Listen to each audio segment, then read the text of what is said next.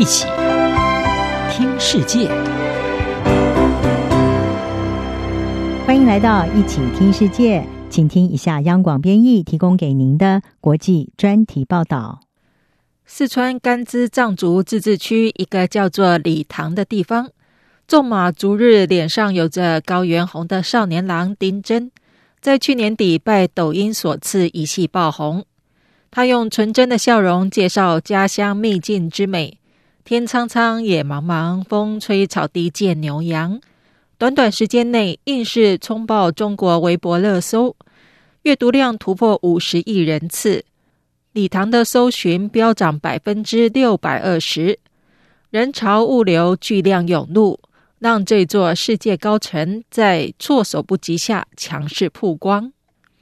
然而，丁真现象的背后，并不像这支甚至引来国际媒体报道的视频那般风光。丁真的家乡是个美到富丽堂皇却穷得响叮当的偏乡，直到去年二月才刚摆脱穷困县的厄运。在丁真二零零一年出生的前一年，理塘人口几乎全是绝对贫困状态，没有干净饮水，照明要靠松油。十九岁的丁真识字不多，不会说汉语，也没有离开过老家。丁真纯白如纸的经历，阳光开朗、高颜值，是最安全的藏人形象，让世人遗忘了无数悲愤自焚的西藏僧侣。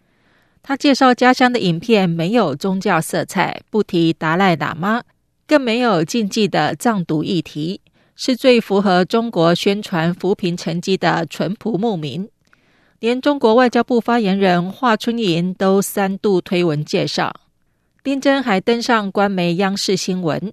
他拿挣到的第一笔收入给妈妈买了洗衣机，这令人会心一笑的笑型，多么符合中共高调声称扶贫政策取得里程碑进展，西藏已经历史性消灭绝对贫困的宣传。然而，西藏不是只有一个丁真。国际组织人权观察表示，藏族青年僧侣丁真尼玛因为不满当局强迫赞扬脱贫政策，并高喊藏独口号被捕。之后，活生生的一条人命在全身瘫痪后离世。还有另一位藏人扎西文色，同样因为记录短片扬名。但这支由《纽约时报》所拍摄的保存藏族文化、推广母语的影片。却导致他被中国当局以煽动分裂罪判刑，直到最近才获释。美国智库詹姆士顿基金会指出，中国有数十万藏人被迫参与官方推行的农牧民培训计划，接受强迫训练，转往工厂劳动。此外，中共推动禁牧定居政策，让藏人传统生活方式被彻底改变。不但被全面监视，还要接受爱国教育。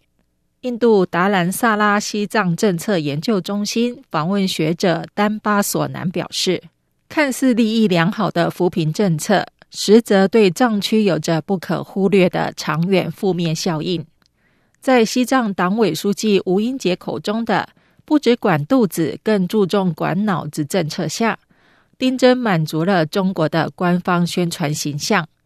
这个开始学习汉语、接触大量汉人汉文化的年轻藏人，或许也符合中国去西藏化的图谋。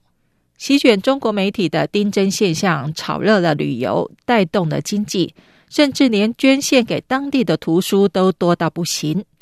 但当被昵称为“田野男孩”的丁真，明星般的红遍网络时，他其实并没有推动多少对西藏民族。宗教与文化的讨论。传说中，第六世达赖仓央嘉措曾留下诗歌：“仙鹤，请把双翅借给我，我不到遥远的地方，到理塘转转就回来。”这里的美，如今已经揭开面纱。丁真骑着最爱的小马珍珠，也奔驰出自己的前途。这股热潮会是昙花一现，还是影响深远？天鸟在空中飞翔的西藏。或许很快就会有答案。以上专题由吴宁康播报，谢谢收听。